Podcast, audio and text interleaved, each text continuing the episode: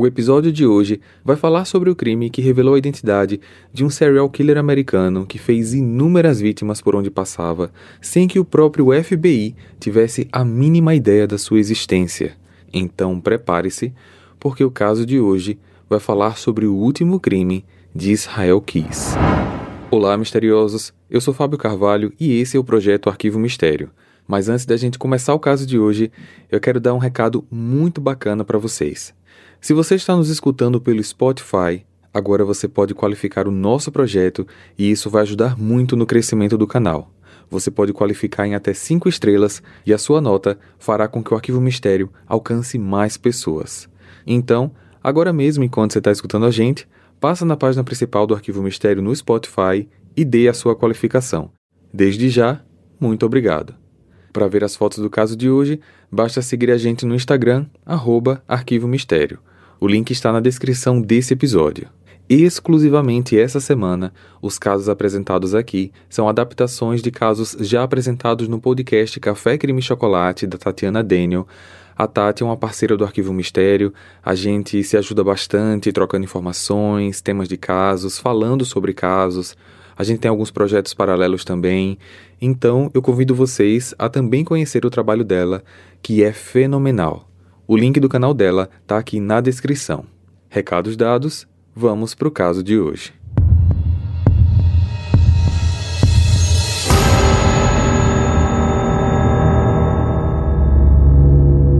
Foi na noite de 1 de fevereiro de 2012, em Anchorage, no Alasca, Estados Unidos, que uma jovem de 18 anos chamada Samantha Koenig se preparava para sair do trabalho. Samantha era barista numa cafeteria e o stand era de pequeno porte, tipo um food truck, onde vendia café, doces, salgados. E todas as noites era o namorado dela, Duane Tortolani II, que a buscava no final do expediente. Só que naquela quarta-feira à noite, ao chegar para buscá-la, ele encontrou o local completamente apagado, fechado, sem qualquer sinal de Samantha. Confuso, ele tentou se lembrar se por acaso a namorada tinha feito alguma mudança de plano, mas nada vinha em sua mente e seu estado de confusão só aumentou quando ele recebeu uma mensagem dela dizendo: Vou passar o fim de semana com amigos, avise ao meu pai, por favor. Ele e Samantha namoravam há quase um ano e ele a conhecia muito bem para saber que essa mensagem não era nada normal vindo dela. Então, na hora, ele ligou para o James, o pai da Samantha, e explicou o que estava acontecendo. O pai imediatamente ligou para a polícia. O dono do estande foi então contatado pela polícia e informou que não sabia sobre o fechamento do local mais cedo, mas acrescentou que o lugar tinha câmeras de segurança e que elas podiam ser acessadas instantaneamente pelo celular. Ele então enviou o link para a polícia, que em poucos instantes acessou as imagens. Imagens essas que é de causar frio na barriga. As imagens mostram o seguinte: Samantha está fazendo um café, entrega a bebida para o cliente, mas ela se vira para olhar algo na tabela de preços e, quando volta para o cliente, ela toma um susto. Ela dá um passo para trás e levanta os braços como se o cliente estivesse apontando uma arma na sua direção. Ela apaga as luzes do local Parece que seguindo as ordens do indivíduo, que minutos depois pede todo o dinheiro. As luzes continuam apagadas, só que a tela do computador do caixa faz com que ainda dê para enxergar um pouco do que acontece lá dentro. Por cerca de cinco minutos eles conversam, não se sabe se ele está fazendo perguntas, dando instruções, fazendo ameaças, mas após esse tempo, esse homem pula a janela do atendimento e entra no estande. Ele estava usando um casaco com capuz e uma máscara de esqui, o que é muito comum no Alasca, principalmente no inverno, quando neva muito, o que era o caso daquele momento. Lá dentro, ele domina Samantha, fica por cerca de mais ou menos dois minutos até que vão embora juntos em direção a um carro no estacionamento. Diante do teor do vídeo, roubo seguido de sequestro, a polícia local já envolve o FBI, que inicia uma extensa busca só que um dia se passa, depois mais outro, outro, e o desespero da família e dos amigos só aumentava. Páginas sobre Samantha foram criadas nas redes sociais, panfletos foram espalhados pela cidade, só que nenhuma pista surgia. Treze dias após o sequestro, o namorado de Samantha recebe um SMS vindo do celular dela que dizia Sign under Peak of Albert she Purty, que significava no Park Corner, que era o nome de um parque ali da região, na placa abaixo da foto do Albert. Albert era um cachorro que fizeram uma homenagem a ele nesse parque, e o fim da mensagem dizia: Ela não está linda. Só que esse linda foi escrito numa linguagem de rua, era a palavra pretty, mas ela foi escrita na forma fonética, como putty. A polícia foi bem preparada para o local, eles não sabiam exatamente o que iam encontrar lá, mas quando chegaram, nada de Samantha. No local indicado havia apenas um ziplock, aqueles saco plásticos com abertura de vedação, e dentro uma foto de Samantha segurando um jornal com a data daquele exato dia. A foto vinha com um pedido de resgate de 30 mil dólares que deveria ser depositado na conta da própria Samantha. A família e a polícia resolveram depositar o dinheiro, mas o banco, por ordem do FBI, teria que notificar as autoridades assim que alguém tentasse acessar a conta, informando a localização do caixa eletrônico ou da agência bancária onde ocorreria o saque. Então, os acessos à conta começam. Nos dias seguintes, por três vezes, o cartão de Samantha foi usado em Anchorage mesmo, mas ao ver as imagens do caixa eletrônico, eles apenas conseguiam ver um homem com o rosto coberto fazendo saques, só que no dia 7 de março, isso já era um mês e uma semana depois do sequestro. O cartão foi usado num lugar que surpreendeu a polícia, no Arizona, um lugar praticamente a 6 mil quilômetros de onde Samantha foi capturada. Equipes do FBI no sul do país foram acionadas e começaram a ajudar nesse monitoramento dos caixas eletrônicos. Após esse saque no Arizona, o cartão foi usado novamente no Novo México e depois no estado do Texas. Todas as vezes que o cartão foi usado, a câmera dos equipamentos só registrava um homem todo coberto, com máscaras de esqui, impossível de ser identificado, só que havia algo a mais que as câmeras também estavam registrando: o carro que a pessoa utilizava. Em todas as filmagens foi visto um carro Ford Focus branco. O FBI então fez um mapa, já que esse homem estava passando de estado em estado na direção leste e eles soltaram um alerta para a Polícia Rodoviária do Texas, pedindo que eles ficassem atentos a qualquer Ford Focus da cor branca, já que esse carro muito provavelmente estaria ligado ao sequestro de Samantha no Alasca.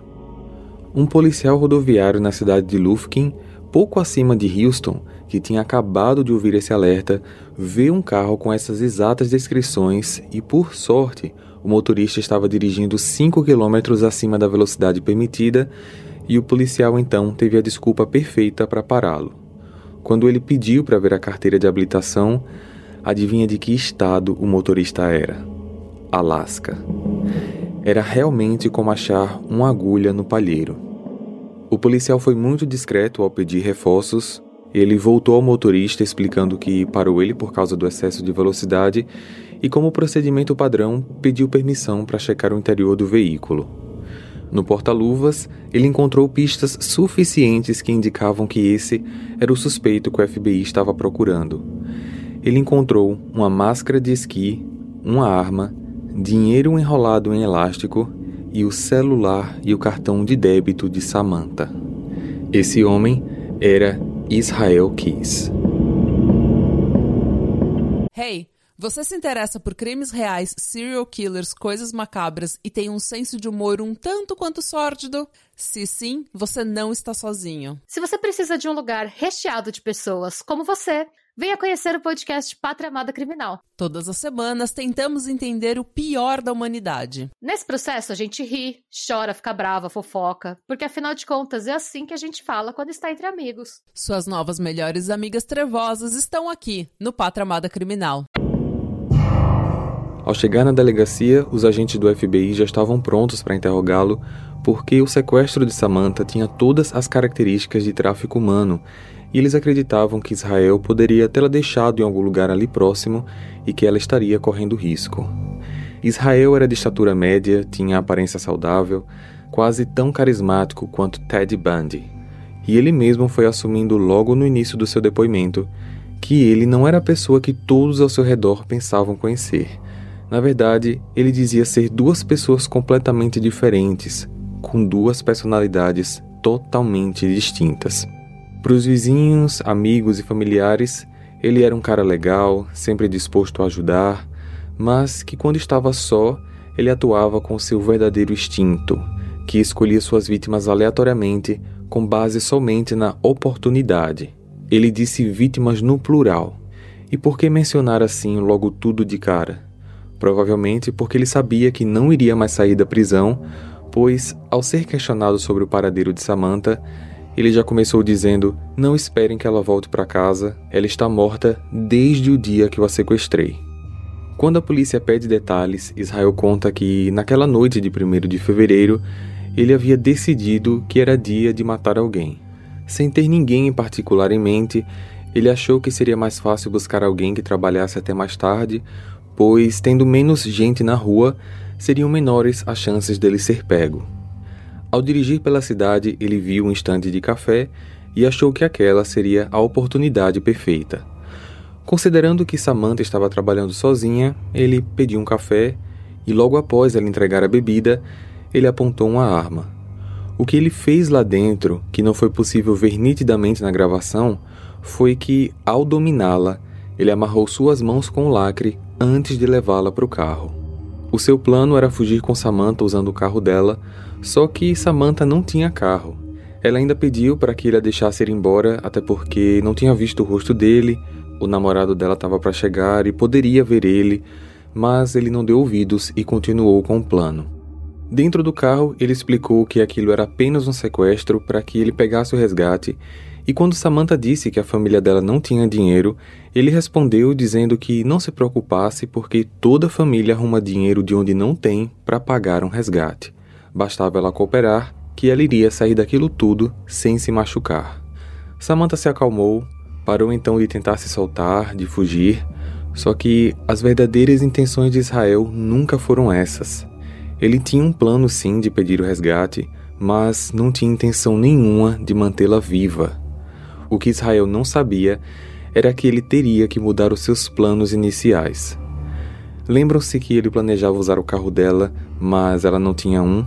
Então, ele também planejava usar o celular dela para mandar as mensagens pedindo resgate.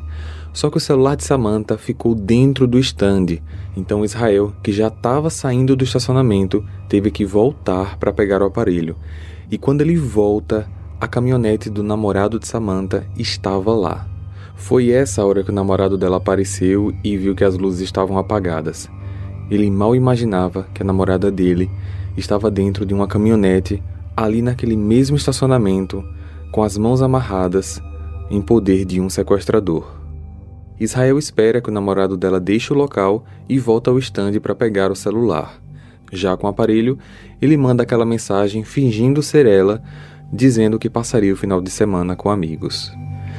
Israel leva Samantha para casa dele e a tranca dentro de um pequeno depósito de jardinagem, feito com base de concreto e paredes de plástico e acrílico. Ela fica com as mãos e pernas amarradas, amordaçada e um rádio ligado ao lado para que ninguém ouvisse qualquer pedido de ajuda. Em fevereiro, a temperatura média no Alasca é de 6 a 14 graus negativos e Samantha ficou lá, amarrada, sem roupa de frio devida e sozinha. O próximo passo era testar a senha do cartão de débito para que ele posteriormente conseguisse coletar o resgate. Israel passou em um caixa eletrônico, testou a senha, que funcionou, e assim ele percebeu que não precisava mais de Samantha.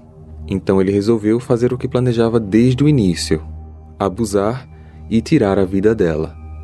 Israel morava com a namorada, que era uma enfermeira do hospital local. Ele tinha uma filha de 11 anos que também morava com eles.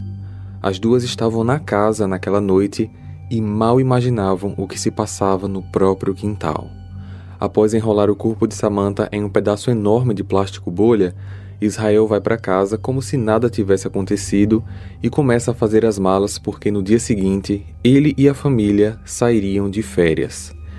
Por 12 dias, o corpo de Samantha ficou abandonado e praticamente congelado dentro do depósito. Enquanto a família dela estava em desespero, Israel se divertia com a sua família num cruzeiro pelo Caribe, e é aqui que a gente vê a falta de empatia, a falta de sentimento, de remorso de um serial killer. Ele conseguia aproveitar um cruzeiro com a namorada e a filha dele, sabendo que ele acabou de tirar a vida da filha de um outro homem e que o corpo dessa mulher estava guardado em sua casa. Israel volta para o Alasca no dia 13 de fevereiro, que foi quando ele escreveu o bilhete de resgate e tirou uma foto de Samantha segurando o jornal com a data daquele dia. Agora vocês devem estar se perguntando como assim ele tirou a foto de Samantha se ela já estava morta. Pois é, essa é uma das partes mais inescrupulosas desse caso. Naquela foto que o FBI recebeu, Samantha não estava viva. Israel usou muita maquiagem para dar cor ao rosto dela, fitas adesivas para mantê-la na posição desejada e agulha e linha nas pálpebras para manter os olhos abertos. O corpo dela não demonstrava ainda muitos sinais de decomposição porque ele estava praticamente congelado, e Israel afirmou ainda que após tirar aquela foto com a Polaroid, ele abusou dela novamente. Então, a foto do pedido do resgate, a foto que foi enviada para a família dela, nada mais é do que uma foto do corpo de Samantha. Agora imagine como deve ter sido trágico para todos aqueles que olharam para aquela foto por dias, pensando que aquilo era uma prova de vida, quando na verdade não era. Depois dessa foto, Israel se desfez do corpo, jogando ele em um lago na região. O corpo foi posteriormente encontrado pela polícia usando as coordenadas que o próprio Israel deu. Diante de tanta crueldade, de tanta frieza, a polícia não tinha dúvidas que ele não mentiu ao dizer que ela não era a única vítima. Ele, sabendo que nunca mais sairia da prisão, propôs um acordo com a polícia. Israel disse que contaria tudo o que já havia feito, quem ele já havia executado, inclusive assaltos a banco e residências que ele havia cometido, só que, em troca, ele queria uma garantia do sistema judiciário de que ele seria executado em menos de um ano. Enquanto a maioria dos presos querem fugir da pena de morte, Israel queria que isso fosse feito o quanto antes. E por quê? Porque ele não queria viver uma vida reclusa na prisão por muito tempo, já que a pena de morte demora muito a ser executada. Não acontece da noite para o dia, leva anos, décadas e além disso, ele não queria que a sua história fosse contada e relembrada durante todo esse tempo para que a filha dele não sofresse as consequências na adolescência de ter um pai serial killer no corredor da morte. Mais uma vez, é possível ver o lado narcisista de quem só se importa com o que é seu. A vida da filha dele importa, os sentimentos dela importam, o futuro dela importa, tudo dela para ele importa mas a vida das vítimas e das famílias das pessoas que ele subtraiu do mundo, não. E esse era o interesse da polícia: descobrir quem eram as outras vítimas. Enquanto eles trabalhavam para negociar a execução, Israel ia soltando aos poucos as informações, só que ele nunca dava os detalhes de um crime completo. Como um bom estrategista, ele ia soltando e negociando porque o que ele queria mesmo era ver o papel da execução assinada na frente dele. Ele sempre dizia que o único jeito da polícia descobrir quem eram as vítimas seria por ele mesmo, porque todas elas eram dadas como pessoas desaparecidas, eram de estados diferentes e até mesmo de países diferentes, não havendo forma alguma da polícia sozinha conseguir ligar os pontos porque ele não tinha um modus operandi. Israel planejava extensivamente seus crimes. Ele viajava o país inteiro escondendo o que ele chamava de kit para assassinato, contendo uma arma, silenciador, fita adesiva, cordas, facas, até dinheiro às vezes ele colocava no kit, para caso um dia ele quisesse voltar naquele lugar, os materiais estavam prontos e ele não seria rastreado facilmente. Além disso, ele não precisaria passar pela segurança dos aeroportos carregando uma arma. Então era assim: sempre que ele viajava, se naquela viagem ele não praticasse nenhum crime, ele pelo menos comprava itens e escondia em algum lugar. Deixava dentro de propriedades abandonadas, enterrava e anotava os locais para recuperar os itens quando ele voltasse, o que poderia acontecer anos depois. Ele não tinha preferência por gênero, idade, as vítimas eram escolhidas somente pela oportunidade. Vamos supor que ele escondesse um dos itens em uma trilha em algum parque. No dia que ele fosse novamente para essa área, com a intenção de usar o kit, a primeira pessoa que passasse com a oportunidade para uma ação discreta, ele atacava. Ele dizia que o seu modus operandi era não ter um modus operandi.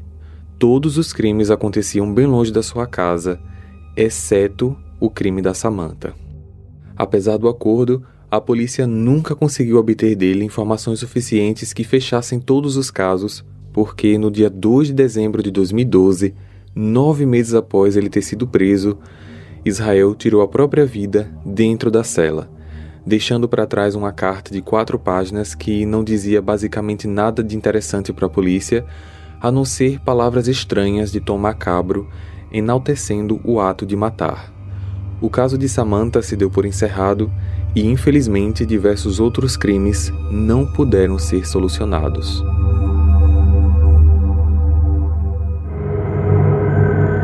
Oito anos depois, em maio de 2020, o FBI publicou outras folhas deixadas por Israel. Então, não eram só quatro, existiam mais 12 folhas que foram omitidas. Todas as demais folhas eram desenhos. Trata-se de 11 caveiras, todas com uma cruz na testa, em um desenho que era diferente dos demais, que se assemelha como uma cabra dentro de uma estrela, também com a cruz na testa. Sendo que uma das caveiras tinha uma frase escrita We are one, ou Todos somos um. Agora pensem, desde dezembro de 2012, o FBI tinha esses desenhos mas só agora resolveram publicá-los. Muitos jornais, como CBS News e o Washington Post, discutem a possibilidade da polícia estar tentando aumentar as chances de decifrar esses desenhos que há quase uma década não teve avanço de entendimento. A investigação do caso de Israel Keys ainda é muito ativa no FBI. Eles vêm coletando informações de todos os lugares que Israel frequentou desde 96, quando, segundo ele, os crimes começaram, através de recibos de gastos de hotéis, empresas com aluguéis de carro, ticket de passagens aéreas e conta de telefone celular. Eles têm hoje um mapa de cobertura sendo as principais cidades Albany, Nova York, Dallas, Los Angeles, São Francisco, Seattle e provavelmente também em cidades no México, Canadá e Belize, porque ele também esteve nesses lugares. Apesar de eu ter focado o episódio de hoje no caso da Samantha e ter explicado um pouco sobre Israel Keys, existem muitas, mas muitas informações sobre ele, muito mais do que eu expliquei agora, e por conta disso eu separei um episódio exclusivo só para falar sobre ele.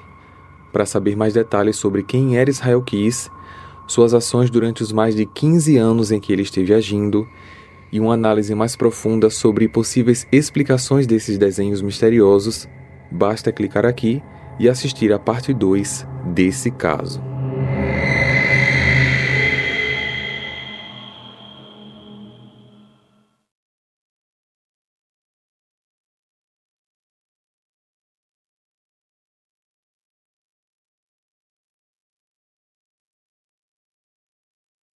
Hey! Você se interessa por crimes reais, serial killers, coisas macabras e tem um senso de humor um tanto quanto sórdido? Se sim, você não está sozinho. Se você precisa de um lugar recheado de pessoas como você, venha conhecer o podcast Pátria Amada Criminal. Todas as semanas tentamos entender o pior da humanidade. Nesse processo a gente ri, chora, fica brava, fofoca, porque afinal de contas é assim que a gente fala quando está entre amigos. Suas novas melhores amigas trevosas estão aqui no Pátria Amada Criminal.